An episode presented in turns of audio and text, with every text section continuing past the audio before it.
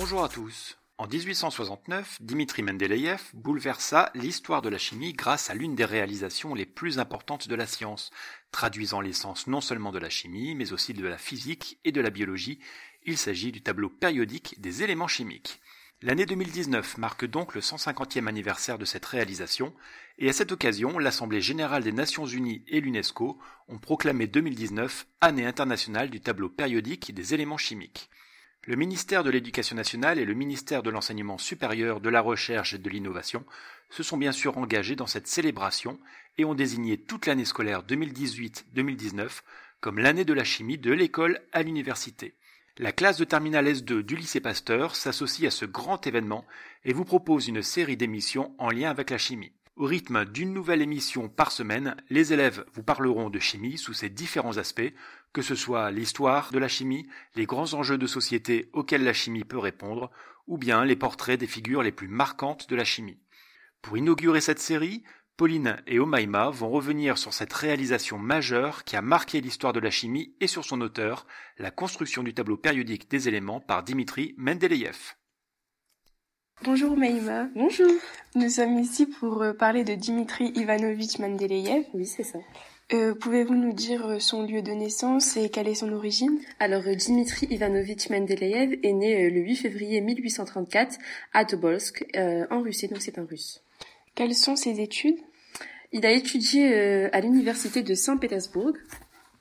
Et son domaine de prédilection? Alors son domaine de prédilection, c'est la chimie. Et il est connu pour quoi? Donc, Il a été connu pour sa classification périodique des éléments euh, publiée en 1869. Qu'est-ce que c'est exactement? Donc, euh, comme plusieurs de ses contemporains, Mendeleïev choisit de classer les éléments suivants l'ordre croissant de leur masse atomique. Donc, il tient également compte de leurs caractéristiques caractéristiques chimiques, donc les types de réactions chimiques, molécules et les ions formés, etc. Et découvre que ces caractéristiques chimiques se répètent de manière régulière. Alors il a décidé euh, de classer euh, dans une même colonne les éléments ayant des propriétés chimiques comparables, c'est-à-dire voisines, ce qui les repousse, ce qui les pousse à donner à sa classification euh, la forme d'un tableau. Ça s'appelle le tableau de Mendeleïev, non? Oui, c'est bien ça. D'accord. Et quels sont les avantages de ce tableau? Alors ce tableau, il présente un avantage majeur, donc c'est-à-dire il permet de repérer facilement les composés chimiques qui euh, présentent des propriétés proches, voisines, analogues. Et qu'est-ce que ce tableau apporte en plus des travaux qui avaient déjà été effectués à cette période? Alors le tableau que réalisa euh, Mendeleïev en 1869, il n'était pas du tout complet. Il avait, il y avait des cases vides et euh, aucun élément euh, connu ne pouvait y être placé. Donc Mendeleïev avait compris que ces cases vides correspondaient en réalité à des éléments qui n'avaient pas encore été euh, découverts il les utilisa pour prédire avec succès leurs propriétés. Maintenant, vous qui connaissez bien le tableau de Mendeleïev, pouvez-vous m'expliquer comment a-t-il organisé le tableau? Donc ce tableau représente tous les éléments chimiques ordonnés par numéro atomique croissant et organisés en fonction de leur configuration électronique laquelle sous-entend leurs propriétés chimiques. Donc dans chaque petite case du tableau, on retrouve en haut à droite la masse atomique, en haut à gauche le nombre atomique, au milieu le symbole et en bas le nom de l'élément. Cependant, ce tableau n'a pas été vraiment conçu par euh, Dimitri Ivanovitch Mendeleïev, qui, lui, en 1869, construit une table différente de celle qu'on utilise aujourd'hui, mais semblable dans son principe. Euh, de nos jours, ce tableau est-il utilisé? Oui, euh, en chimie, c'est un référentiel universel. Et de plus, depuis le 28 novembre 2016, euh, sa forme comprend 118 éléments allant de l'hydrogène à l'oganesson.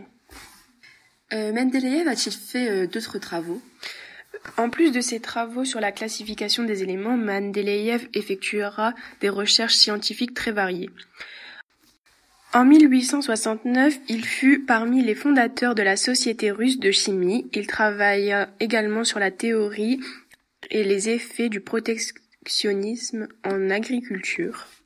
Mendeleïev travaillera également sur une euh, sur l'ester où il consacrera aussi beaucoup de temps à effectuer des travaux importants pour la détermination de la nature des solutions, il étudiera également les origines du pétrole et conclut que les hydrocarbures se forment dans les profondeurs des terres. A-t-il eu des reconnaissances de son vivant? Oui, donc euh, Mendeleïev a été largement honoré par des organismes scientifiques à travers l'Europe. Ses activités politiques ont inquiété le gouvernement russe, donc euh, cela a mené euh, à sa démission de l'université de Saint-Pétersbourg le 17 août 1890. Ensuite, en 1893, il fut nommé directeur du bureau des poids et des mesures. En 1882, il reçut la médaille Davy de la Royal Society. En 1889, le Faraday Lectureship de la Royal Society of Chemistry. Et en 1905, la médaille Copley de la Royal Society. Euh, Pouvez-vous nous dire quand, est, quand est-il mort?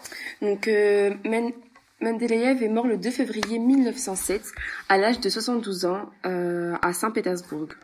D'accord. Et du coup, a-t-il reçu des reconnaissances posthumes alors le 17 septembre 1925, Léon Trotsky prononce un discours sur la science et sur Mendeleïev devant, le quatrième congrès Mendeleïev de chimie pure et appliquée. En 1955, l'élément 101 a été baptisé Mendelevium en son honneur. Un gros cratère situé sur la face cachée de la Lune de 313 km de diamètre porte son nom. La dorsale de Mendeleïev dans l'océan Arctique est nommé en son honneur, et un jeu de société permettant l'apprentissage du tableau a vu le jour fin 2015. Et enfin, pour conclure, nous allons finir avec une citation de Dimitri Ivanovitch Mendeleïev en 1882 dans une lettre adressée au tsar Alexandre III. Ce matériau est trop précieux pour être brûlé. Quand nous brûlons du pétrole, nous brûlons de l'argent. Il faut l'utiliser comme matière première de la synthèse chimique. Merci de nous avoir écoutés et à très bientôt pour une nouvelle euh, interview.